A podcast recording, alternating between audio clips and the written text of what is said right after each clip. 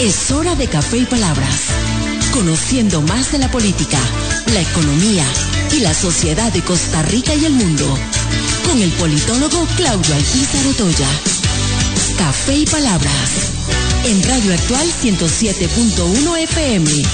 Porque la política sí importa.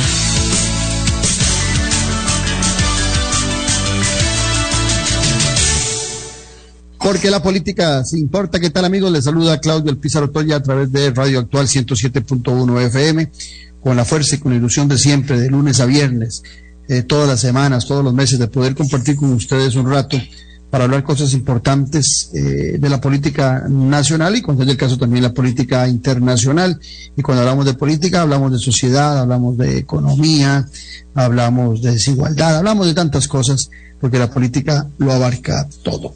El día de hoy vamos a hablar eh, con Rolando Vega Robert, reconocido eh, abogado en nuestro país, quien en algún momento fuera magistrado de la Corte Suprema de Justicia, y vamos a hablar de la Defensoría de los Habitantes. ¿Por qué de la Defensoría de los Habitantes?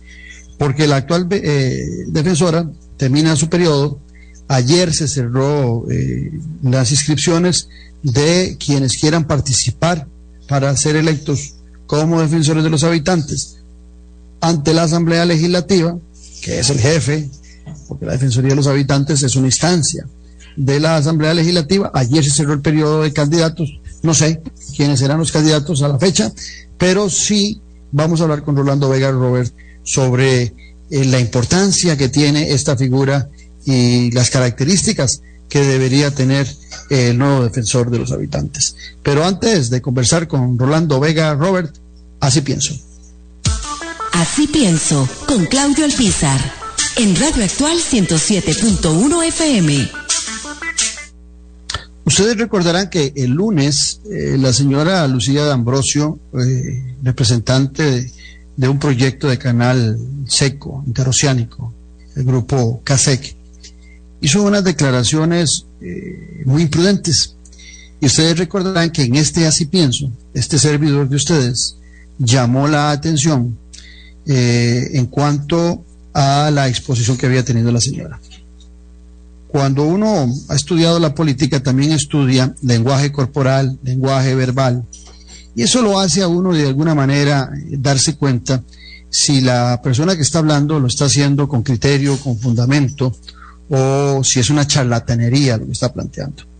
Bueno, terminó siendo lo que yo el martes en este así pienso les dije a ustedes, que había que tener mucho cuidado con lo que estaba planteando esta señora Lucía D'Ambrosio, que lo que estaba diciendo era un tema sumamente delicado y que con la honra de los ciudadanos no se juega. Y esto va para todos los ciudadanos, para todos los que nos oyen, para los que les encanta jugar con la honra de la gente en las redes sociales. Va para todos. Porque en este caso, la señora Lucía D'Ambrosio hacía afirmaciones sobre el presidente Carlos Alvarado, con quien no tengo una amistad, nada más lo conozco, y a quien he criticado mucho por su gobierno. Lo aclaro, porque no estoy defendiendo a nadie, eh, atacó al ministro de Obras Públicas y Transportes, don Rodolfo Méndez, a quien respeto, con quien sí tengo algún grado de amistad, y también involucró a el hoy embajador en México y el diputado Pablo Heriberto Abarca, que nada más nos saludamos, no tengo ninguna amistad ni ninguna afinidad con él, y los involucró en un caso de sobornos, de coimas. Era evidente en su presentación ante la Asamblea Legislativa que esta señora estaba jugando con la honra. Esa fue la impresión que a Claudio Alpizar le dio su presentación. Resulta que ayer sale con un video, dice ella pidiendo disculpas, cuando lo correcto es ofreciendo disculpas.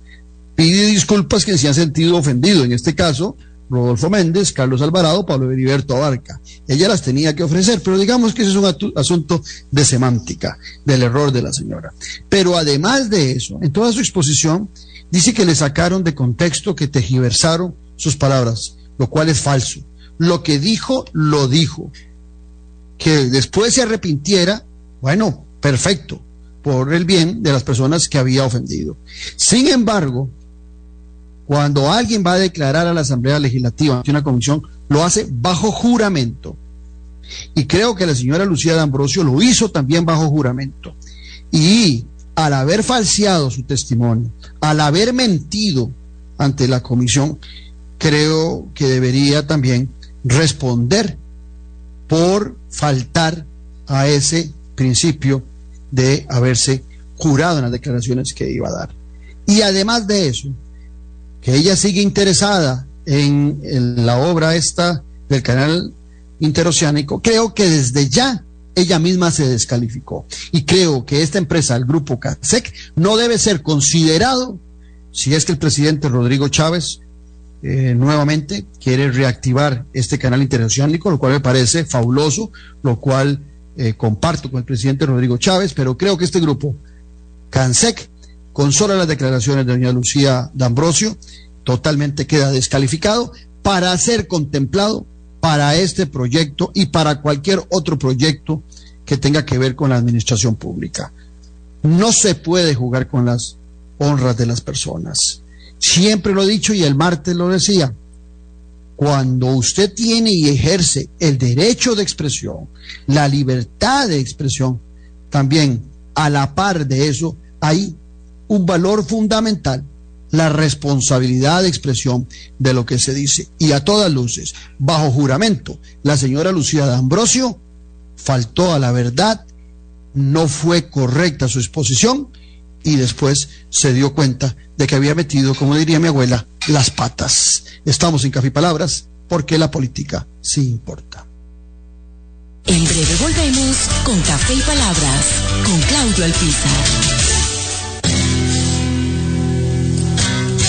Revista Decisiones, una ventana de conocimiento del acontecer nacional e internacional.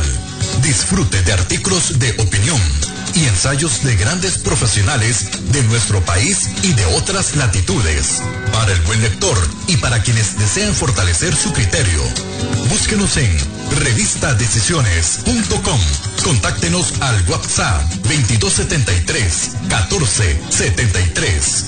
Revista Decisiones. La huella en la política.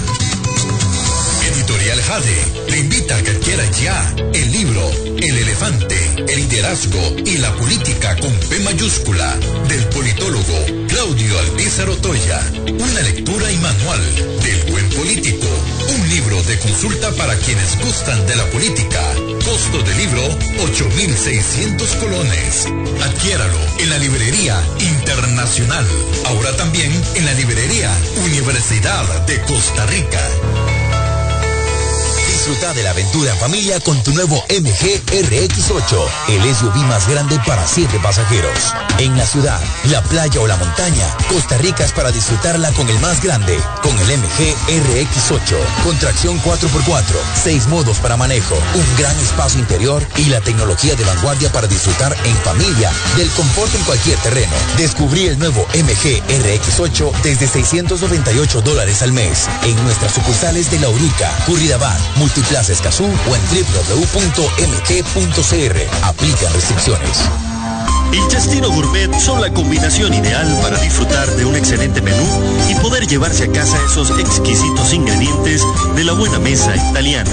Te brindamos los sabores de Italia, acompañando excelentes vinos de la campiña europea.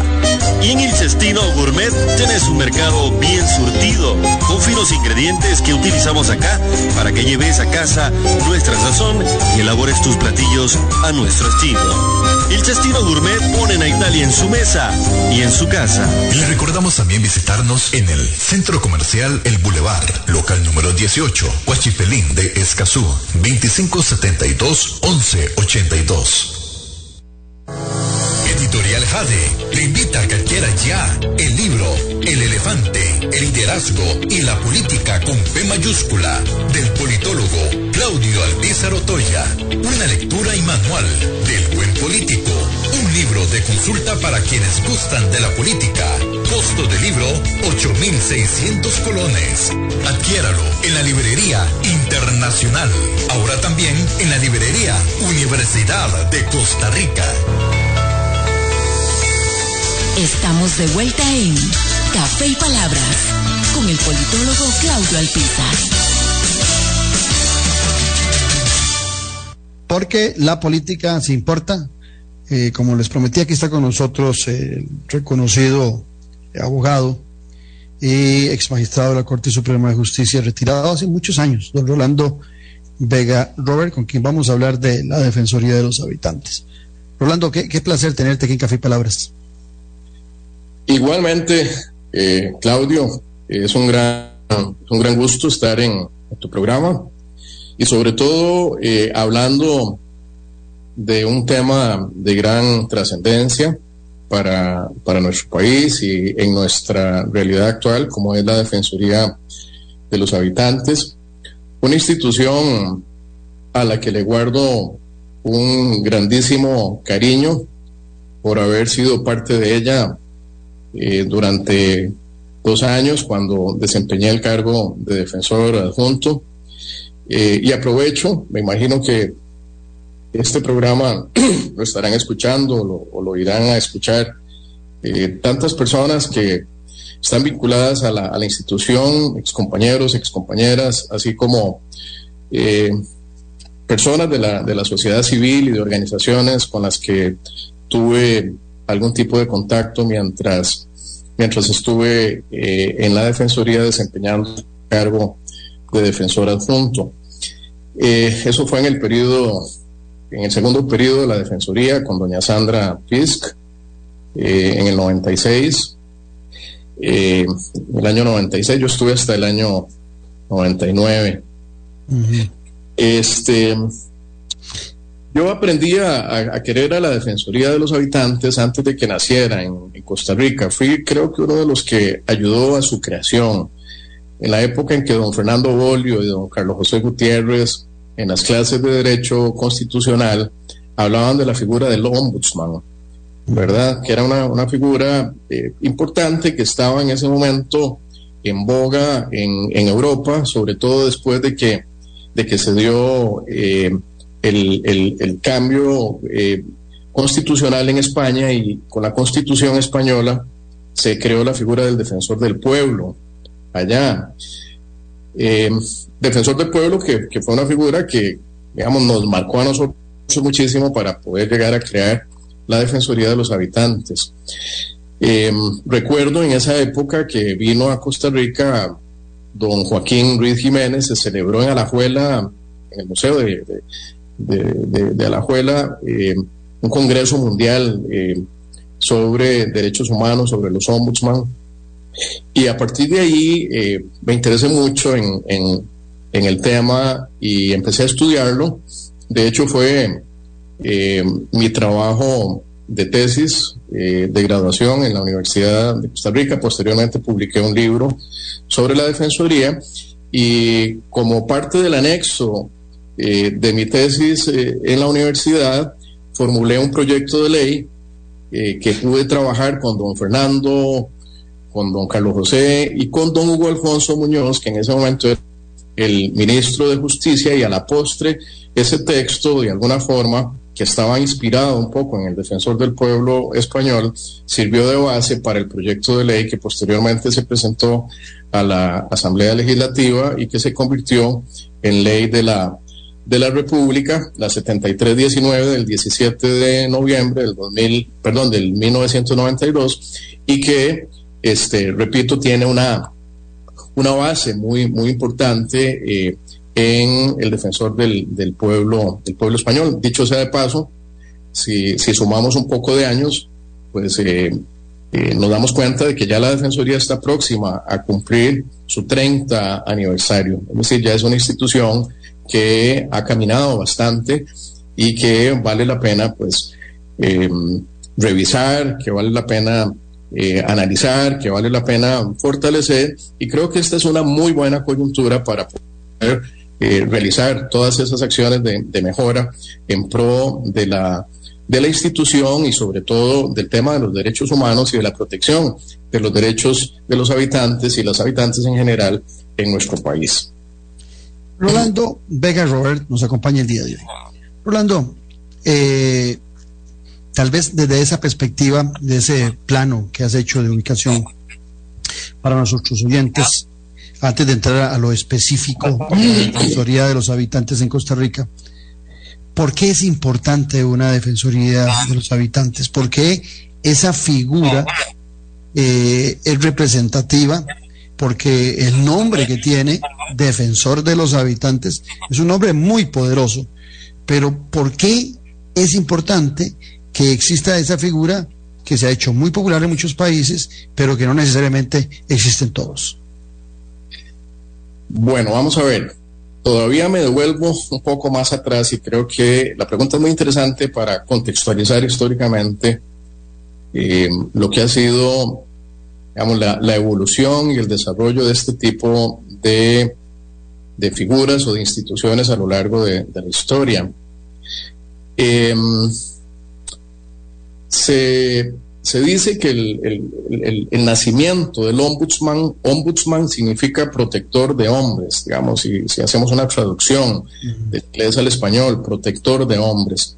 El ombudsman como figura eh, nació en los países escandinavos en 1713 y nació en 1713 en los países escandinavos como un mecanismo de autocontrol del, propio Estado eh, frente a, los ciudadanos, frente a los habitantes, eh, para tratar de ser en esa, en esa relación eh, de, de poder del Estado frente al ciudadano común o al habitante, poder establecer algunos mecanismos de control para evitar desviaciones de poder o arbitrariedades eh, eh, por parte del Estado y de sus instituciones. A mí me llamó mucho la atención porque, bueno, esto nos ubica, digamos, dentro de un marco de, constitucionalidad, ¿verdad? Eh, hay, hay tribunales constitucionales, en algunos países hay jurisdicciones de lo contencioso administrativos, hay procuradurías, hay todo tipo de instituciones que precisamente, de alguna u otra forma, funcionan como contralores de constitucionalidad y contralores de legalidad de los ciudadanos y los habitantes frente al Estado. Pero si nos vamos a las propias raíces de, nuestro país, eh, yo descubrí algo muy interesante y es que en el derecho indiano, cuando estaba haciendo la investigación para mi tesis, en el derecho indiano, es decir, en el derecho de la colonia, eh, de qué más abusos eh, se podían dar en esa época que los abusos de la corona, del poder de la corona española frente a, eh, los orígenes, ¿verdad? En aquella época. Entonces, podríamos decir que la figura del defensor de los habitantes o del defensor del pueblo nace eh, desde la época del periodo colonial con eh, el defensor de los, de los indios. Se llamaba el procurador de Indias. Posteriormente se llamaba el síndico personero y se le llamó también el, el síndico de los cabildos y que posteriormente llegó a convertirse en el síndico municipal, ¿verdad? Que era una, una persona que representaba a los grupos más vulnerables frente a, digamos, a las instituciones eh, que detentaban, detentan el, poder eh, del Estado eh, a través de, sus múltiples facetas. Entonces, em, esta figura del, síndico personero o el síndico de los cabildos llegó a convertirse en el procurador de Indias y el primer procurador de Indias que existió en nuestro país, ¿verdad? Se llamó, o en, el derecho indiano, se llamó Fray Bartolomé de las Casas. Era el defensor de eh, las personas más vulnerables en, aquella época. Y era eh, la persona que eh, luchaba y velaba por eh, defender los, derechos de esa, de esa población totalmente oprimida frente al poder de la corona española. Nosotros, por eso, digamos, una de las razones por las cuales hablaba del procurador, procurador como un defensor, procurador de Indias o, o síndico, o síndico de los cabildos, eh, esa, esa figura era importante rescatarla para, para poder entender que dentro de nuestra propia historia eh, teníamos antecedentes que era importante rescatar para entender que no estábamos únicamente trasladando o copiando o insertando una figura del derecho escandinavo a nuestra, a, nuestra propia eh, realidad histórica. Eh, vamos a ver, en la década de los, de los 80 eh, se empieza a dar un, cambio importante en, nuestro país. En el 89 se crea la, la sala constitucional. Eso es un paso eh, sumamente importante en el tema, de, digamos, de la constitucionalización de, de, nuestro derecho a través de la, de la sala constitucional. Eh, pues muchas personas eh, tener mecanismos para ejercer la, defensa de, de, sus derechos fundamentales, de sus derechos constitucionales, derechos y libertades fundamentales, pero sigue existiendo un sector de la población, un sector de los habitantes y de las habitantes del país que, probablemente no tienen eh, ni los medios ni el conocimiento suficiente para poder acudir, digamos, a los, a los medios formales de defensa de derechos como, como es la justicia constitucional o la justicia contencioso administrativa. Y si lo vemos desde la óptica del Estado, digamos, una procuraduría como la Procuraduría de la de, los Derechos Humanos o, la Procuraduría de la Ética o la Comisión de Defensa del Consumidor, son, eh, son entes o son órganos que dependen del propio, del propio Estado, algunos del Poder Ejecutivo y otros de otras instituciones este, eh, eh, vinculadas al Poder Ejecutivo. Entonces, de lo que se trata es de buscar una, una institución que esté fuera de todo ese ámbito de poder estatal y que pueda ejercer libremente esa defensa y esa protección de eh, todos estos sectores ampliamente vulnerables de la población que literalmente son avasallados son este, eh, eh, víctimas muchas veces de, esas arbitrariedades que les ocasionan las instituciones públicas sin ninguna, sin ninguna posibilidad eh, digamos, de, de, poder defenderse o de poder responder, digamos, frente, frente a ese tipo de avasallamientos. Entonces la Defensoría busca, obviamente, eh, ser una, una institución que, que, venga a llenar ese, ese vacío de, de protección para la población más o las poblaciones más vulnerables y que permita de alguna forma representarlas frente a los excesos o los abusos de poder del Estado y de sus instituciones. Rolando Vega, Robert, por eso, por eso que estás diciendo, o hay alguna razón adicional, que tenga adscrita la Defensoría al Parlamento, al Congreso, sucede eso en todas las naciones, ciertamente tiene toda su independencia de los diputados, pero es una instancia de nuestro Parlamento, de nuestro Congreso, como la Contraloría General de la República. ¿Hay alguna razón eh, técnica, este, ideológica, por la cual la Defensoría se adscribe al Congreso, al Parlamento? Bueno, el, Congreso, la Asamblea Legislativa representa al pueblo, representa al, primer poder de la, República dentro de un sistema eh, eh, republicano como el que tenemos nosotros, basado en una división de, poderes. Eh, no podría estar la Defensoría adscrita al Poder Ejecutivo, no podría estar adscrita al Poder Judicial, tiene que estar adscrita al, Poder que representa democráticamente a, toda la población. Y al hablar de población me refiero no solo a los ciudadanos y ciudadanas, sino también a las personas que habitan en el territorio nacional, que son personas a veces en condiciones eh, eh, de migrantes o en condiciones de refugiados, es decir, son, personas que, también tienen el derecho de eh, poder contar con una, con una protección a sus, a sus derechos, a sus derechos fundamentales. Y con esto quisiera aclarar que la Asamblea Legislativa no es el jefe o la jefa la Defensoría de los Habitantes, ¿verdad? Es un órgano que está adscrito ahí en la ley, lo que se contempla es simplemente eh, el deber del defensor o la defensora de presentar un informe anual en donde dé cuentas eh, de forma transparente de lo que ha sido su gestión año con año y los diputados y diputadas, pues eh, al analizar ese informe podrán valorar este eh, ¿cómo se llama?, los alcances del, del, trabajo, del trabajo institucional realizado. Pero eso no quiere decir que haya una relación de subordinación, todo lo contrario.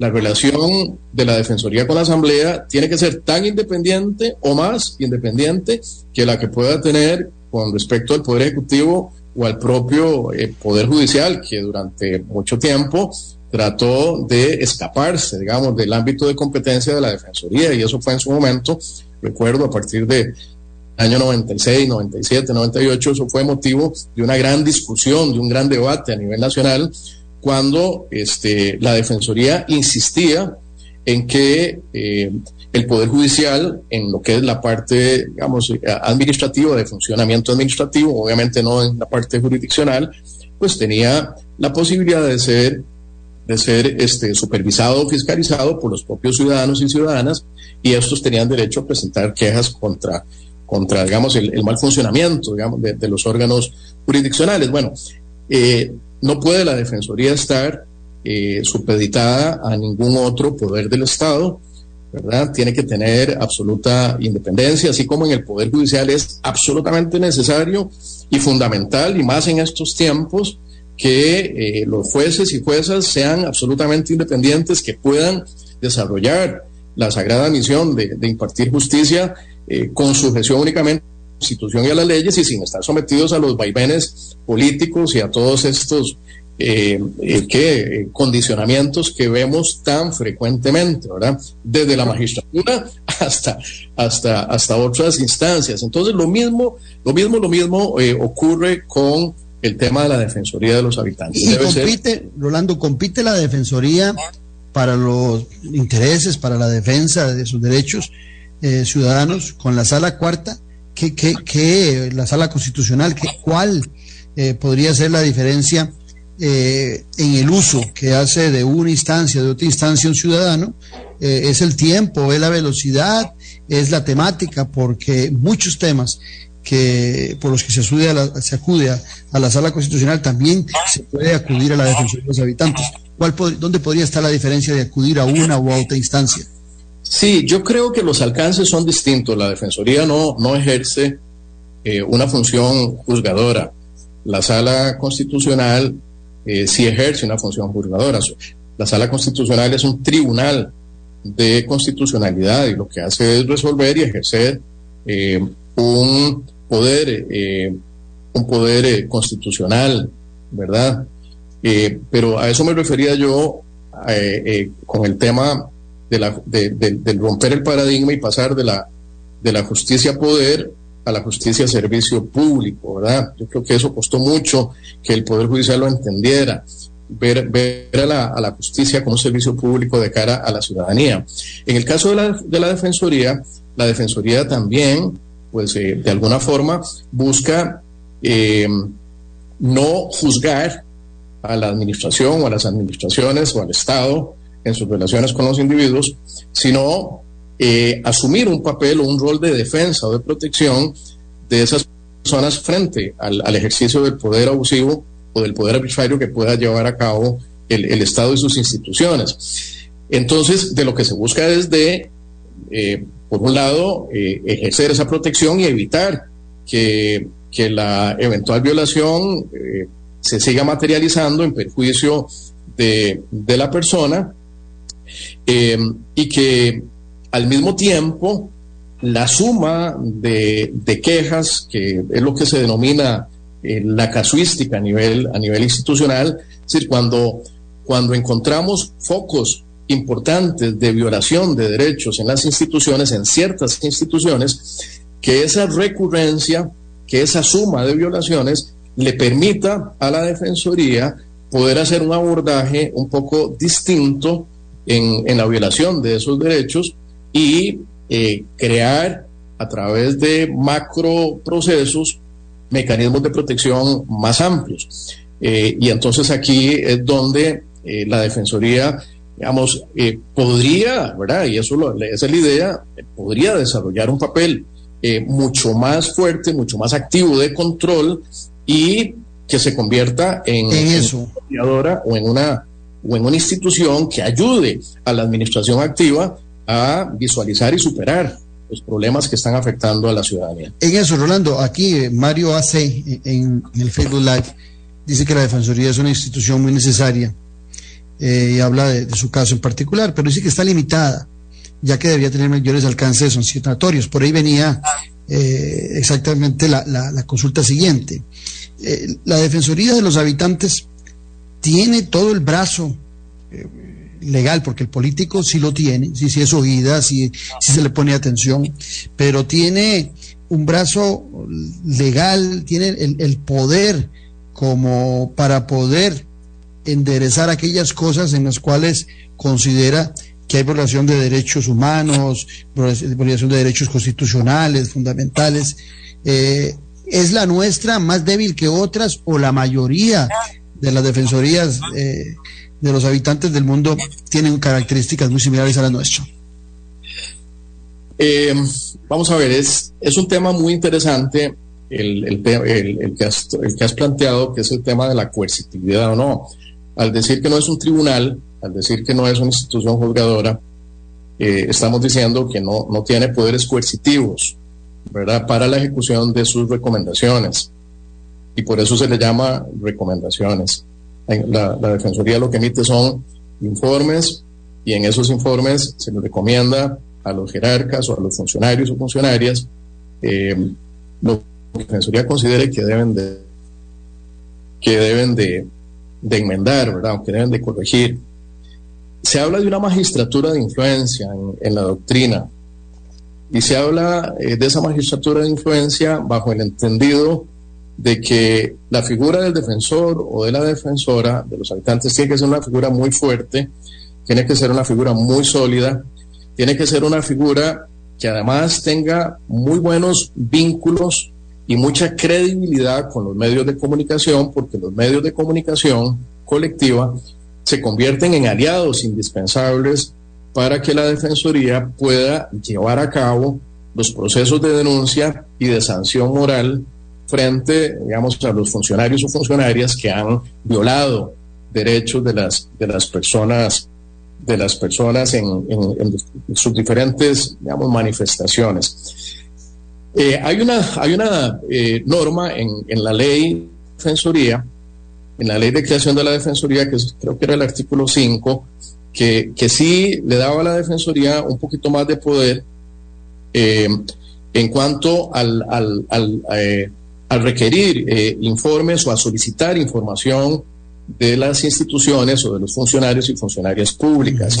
Para eso, digamos, eh, eh, los funcionarios tienen cinco días para responder y en caso de que no respondan esos cinco días, los requerimientos de la Defensoría, pues entonces el funcionario sí puede incurrir en el delito de desobediencia a la autoridad, es decir, puede incurrir en responsabilidad penal. Digamos que ese es un brazo, ese es un brazo de coercitividad importante que tiene la, Defensoría, eh, yo diría que es muy importante porque puede a través de, de, ese, de ese rol, de ese papel eh, de, investigativo, procurarse eh, de información que puede ser muy valiosa para la investigación de las posibles violaciones de derechos de los habitantes y este, a partir de ahí poder hacer denuncia eh, recomendaciones o denuncia pública, según, según, según sea el caso. Interesante es eso que estás planteando, Rolando, perdona que te interrumpa ahí. Sí. Porque cuando vemos a la Contraloría General de la República y a la Defensoría como parte del, del Congreso de la Asamblea Legislativa, se me viene a mí a la mente como politólogo, y te lo planteo a vos como, como reconocido constitucionalista y más.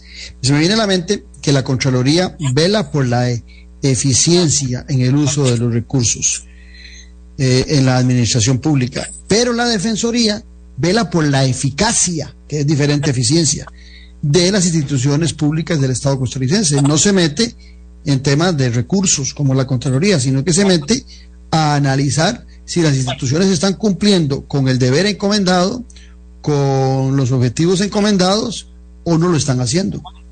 Sí, correcto. Sí, además de, digamos, además de, de velar por el buen servicio público, eh, la Defensoría debe de velar por eh, la promoción y la divulgación de los derechos de los ciudadanos y ciudadanas, de los habitantes y las habitantes, Eh, ese, ese rol eh, de la Defensoría eh, es, es, muy importante porque va vinculado también a, al tema de la moralidad pública. La Defensoría debe ser un contralor de la, de la moral pública, del buen funcionamiento de los servicios, de los servicios públicos. Eso, pues sin lugar a dudas, además de, todo el, el, gran espectro que implica la defensa, eh, de, la, de los derechos humanos en general de la, de la población, eso le da a la Defensoría pues eh, un, ámbito de competencias que es este, muy amplio y que, y que debe de ser eh, potencializado. cuando, cuando yo estuve ahí en la Defensoría, recuerdo que empezamos el, el programa de regionalización. Es decir, la Defensoría hasta ese momento había, había desarrollado sus principales acciones en la, en la gran área metropolitana, ¿verdad? En la meseta central. Em, y por supuesto que em, eh, un poco la, la, idea era poder eh, llevar la Defensoría de los Habitantes a, la mayor cantidad posible de provincias y de lugares alejados a la, a la meseta central. ¿Para qué? Para que a través de las oficinas regionales, y yo creo que ese debe ser también un objetivo central de la, de la propia Defensoría como institución, tratar de convertir a la, a la persona en, en, su propio defensor de los derechos. Y para poder convertir a la persona en el propio defensor de sus derechos, pues hay que capacitar a esa persona, hay que instruir a esa persona, hay que darle las herramientas a esa persona.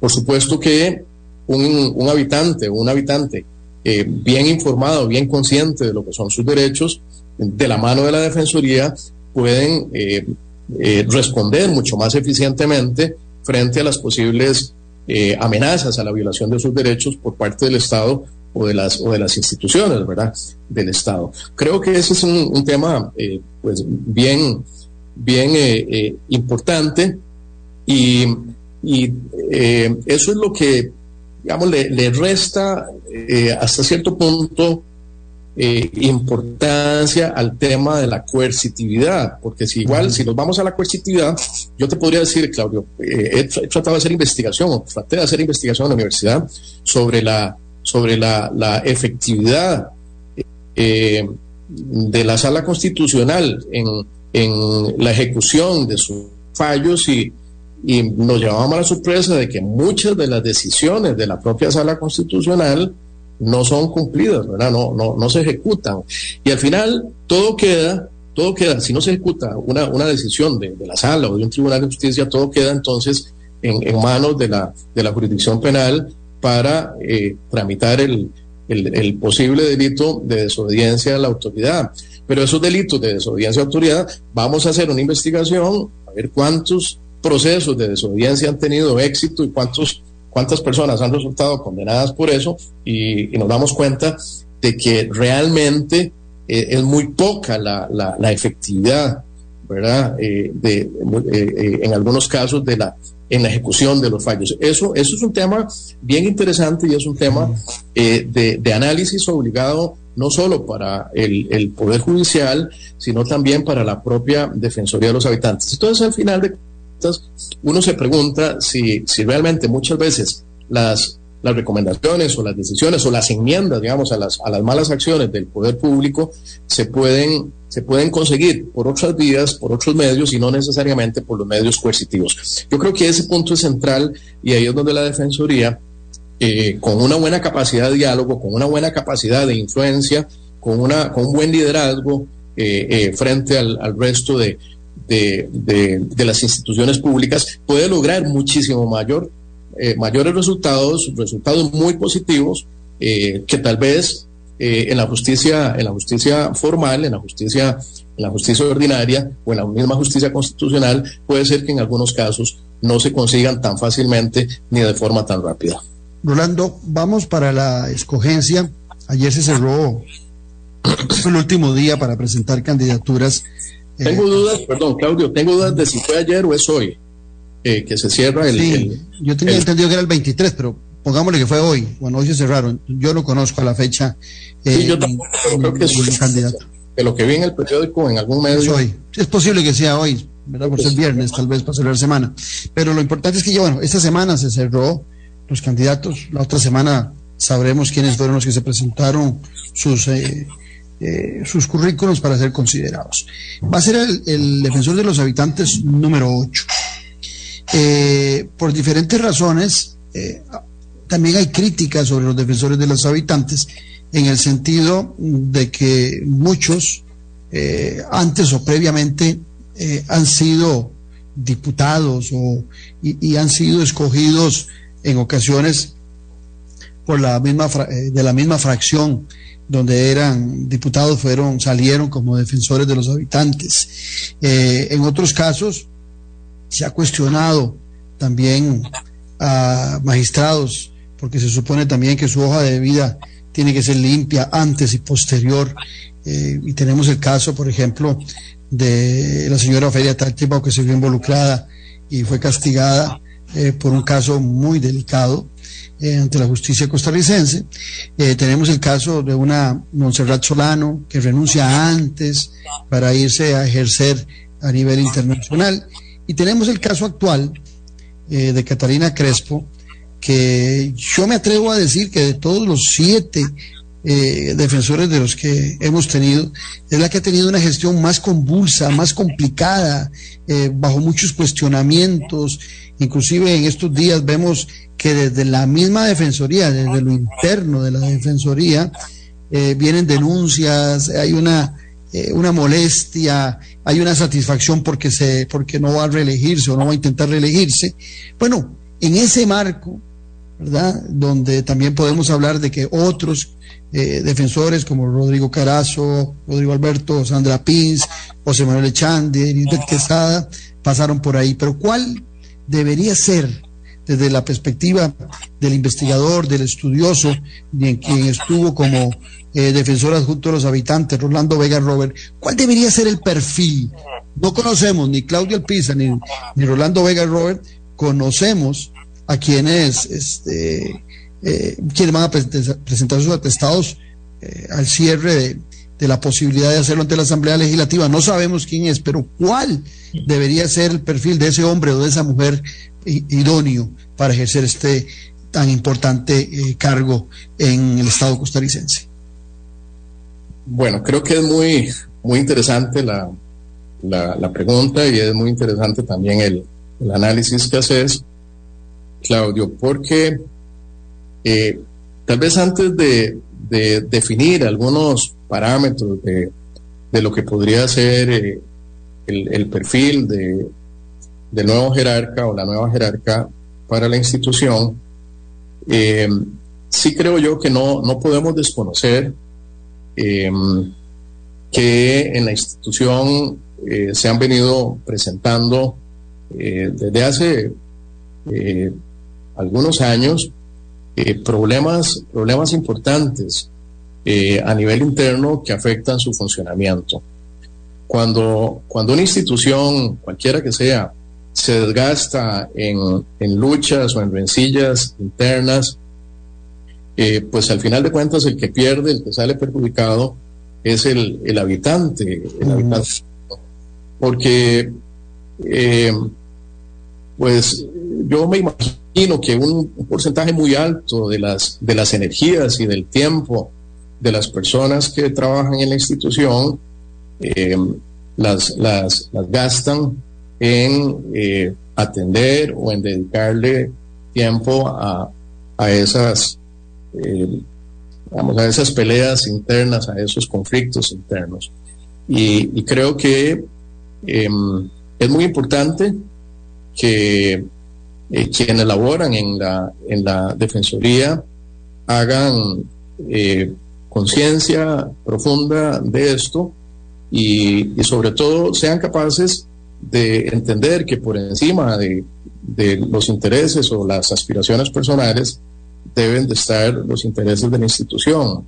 Es decir, si realmente en este país queremos a la institución, queremos a la Defensoría, debemos de preocupar, de preocuparnos por eh, rescatarla en lo que sea posible y de fortalecerla en todo lo que sea posible. Entonces, con esto tal vez introduzco un primer elemento de cara a tu pregunta, digamos, en, cuanto al perfil de la persona defensora que deberá de llegar. Yo creo que tiene que ser una persona con amplia eh, experiencia en, el sector público, con amplio conocimiento del sector público, con importantes eh, cualidades de liderazgo eh, para mm, poder llegar a conciliar eh,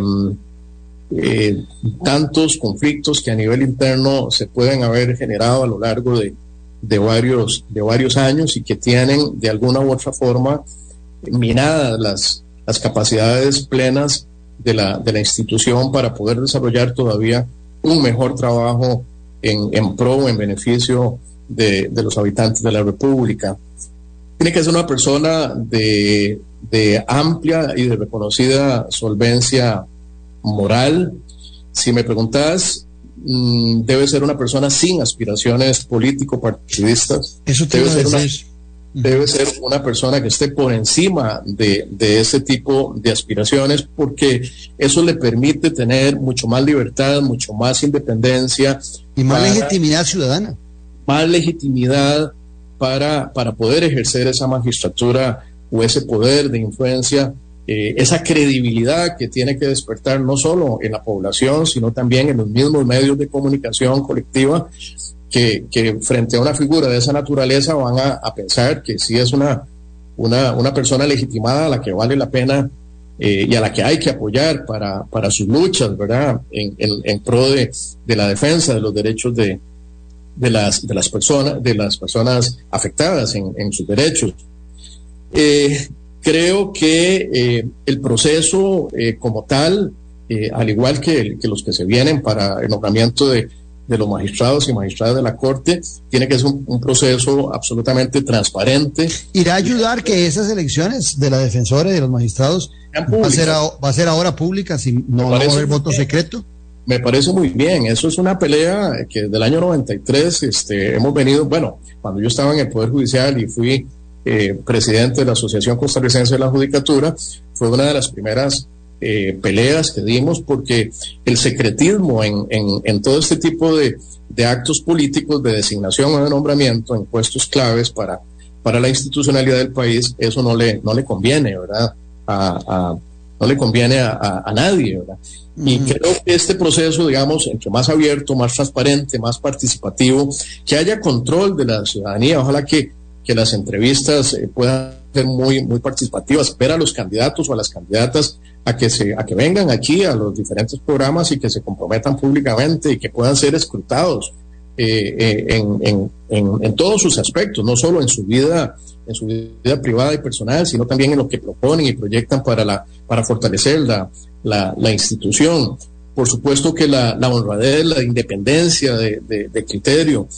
Eh, en el tema de la, de la, de la cualificación, digamos, de cuál es el, el, perfil profesional que debe tener, ya hemos tenido diferentes, diferentes defensores y defensoras a lo largo del, del tiempo, ¿verdad? Han habido abogados, han habido politólogos, han habido eh, médicos, han habido de todo, ¿verdad? Entonces, yo creo que ahí sí es muy importante, bueno, eh, mencionar que en los últimos tres periodos se han, se han designado defensoras de los habitantes eh, que hay un tema que podría pesar, supongo yo, en la comisión de nombramientos y en la, en la decisión final que pueda llegar a tomar la Asamblea Legislativa, habrá que valorar si realmente conviene o no conviene un, un cambio, ¿verdad? Para, para que haya también equidad, equidad de género, pero en sentido contrario.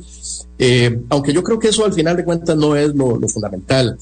Sí es muy importante, Claudio, y, y bueno, quiero aprovechar la, la, ocasión porque, vamos, yo fui parte de una problemática derivada de esto. Eh, el, el, rol del defensor o de la defensora adjunta, ¿verdad? Eh, que también es un rol que, que de alguna forma se da en la Procuraduría General de la República con el procurador adjunto y que también se da en la Contraloría General de la República con el eh, subcontralor de la, de la República. Esos, esos puestos de los segundos eh, de a bordo eh, es importante revisarlos y en el caso de la Defensoría me parece que particularmente debe ser un tema eh, de, enmienda, legal, no es posible que haya un defensor adjunto, que haya una defensora adjunta que no tengan definidas y que se pasen por la institución sin hacer absolutamente nada. Lo mismo pasó en, la época de, de, un vicepresidente de la República que sabemos que durante cuatro años estuvo sin ejercer absolutamente ninguna, ninguna función y eso le costó al Estado costarricense pues, un montón de plata, ¿verdad? No puede ser posible que eh, eh, eh, en, un, en un esquema de un primus inter pares, que es lo que existe en estas instituciones, en donde debe haber una jerarquía compartida, pero con un jerarca superior, porque al final de cuentas no se trata de cuestionar la jerarquía superior del defensor o la defensora, pero sí es muy importante analizar que tiene que haber un equilibrio, ¿verdad? En, en la parte en la parte profesional tiene que haber un equilibrio entre esos dos profesionales para que las cargas este, eh, eh, a la hora de desarrollar todo el trabajo institucional se puedan pensar de una forma apropiada y que produzcan un resultado, un resultado eh, eficiente. Creo que eso es fundamental. Yo lamentablemente he visto cómo a lo largo de estos años la figura del defensor o la defensora adjunta se ha venido invisibilizando. Y bueno, si es así, pues entonces eh, no hace falta que haya un defensor o un defensor adjunto, ¿verdad? Eh, ¿Invisibilizando por quiénes? O, o, más bien, cuando hablas de invisibilizar, estás planteando que no está asumiendo el defensor eh, la posición que le corresponde como tal, o, invisibilizado por, otros poderes. ahí me quedó la duda. No, tiene que haber, tiene que haber un acuerdo, un acuerdo delegatorio. El jerarca máximo, que es el defensor o la defensora, debería de delegar funciones también de defensa, porque al final de cuentas es, es un funcionario o una funcionaria que es nombrado también por parte de la Asamblea Legislativa y tiene que cumplir los, los mismos requisitos que el defensor o la defensora. Entonces, lo lógico es que haya, que se compartan las, las responsabilidades, que se compartan las funciones, que se compartan las actividades y que, y que la Defensoría se pueda ver beneficiada de eso. Vamos, en el caso de la Contraloría General de la República, yo sí veo a un subcontralor general con, con un papel mucho más activo. En el caso de la Procuraduría, también lo veo con un papel más activo. En el caso de la Defensoría, no lo veo tan así.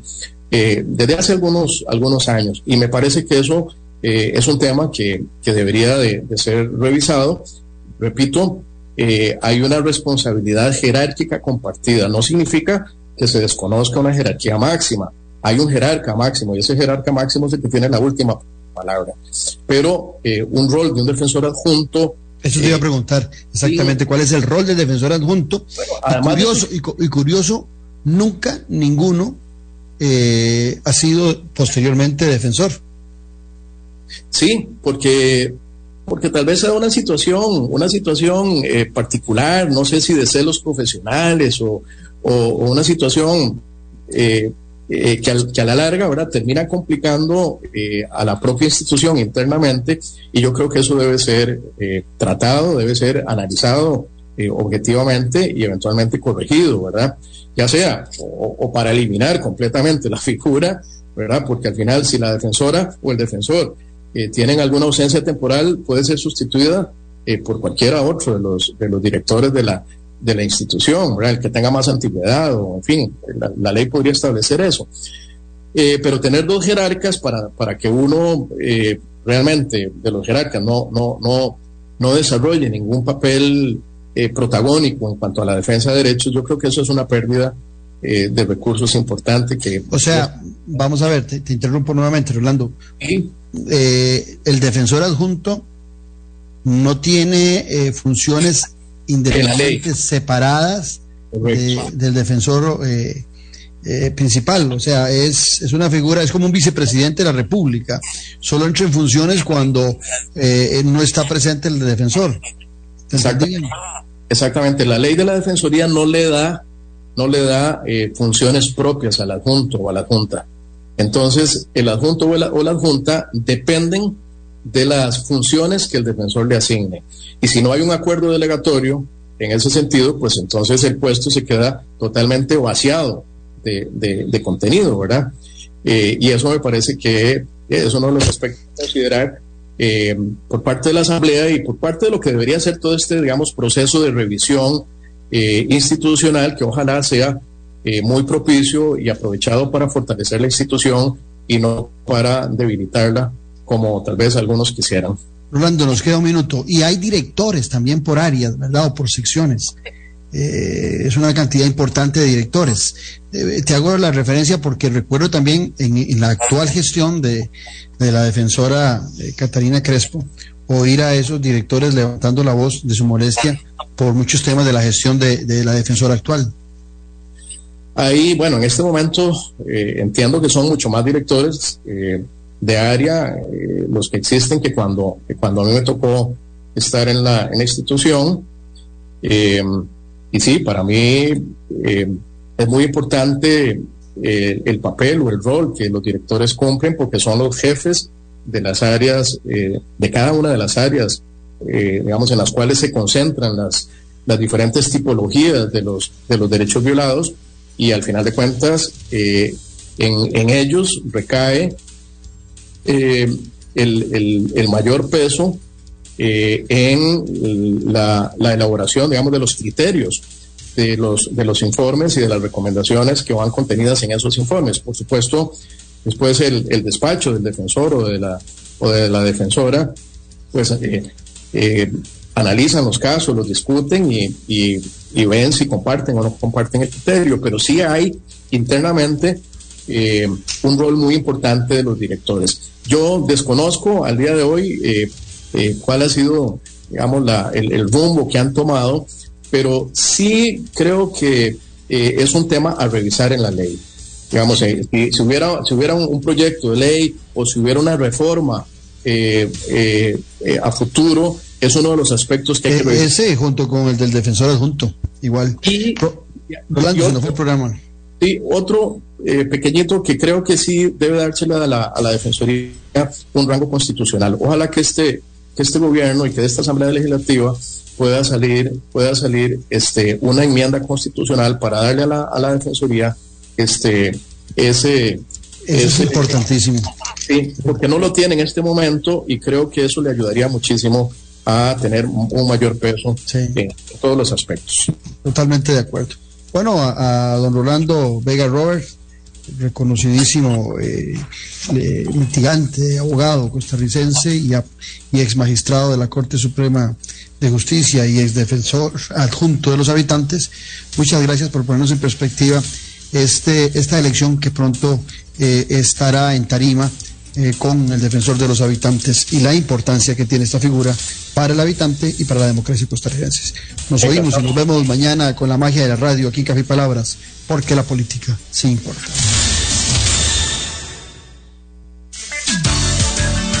Esto fue Café y Palabras, porque la política sí importa, con el politólogo Claudio Alpizar Otoya. Escuche Café y Palabras de lunes a viernes a las 9 de la mañana por actual 107.1 FM. Café y Palabras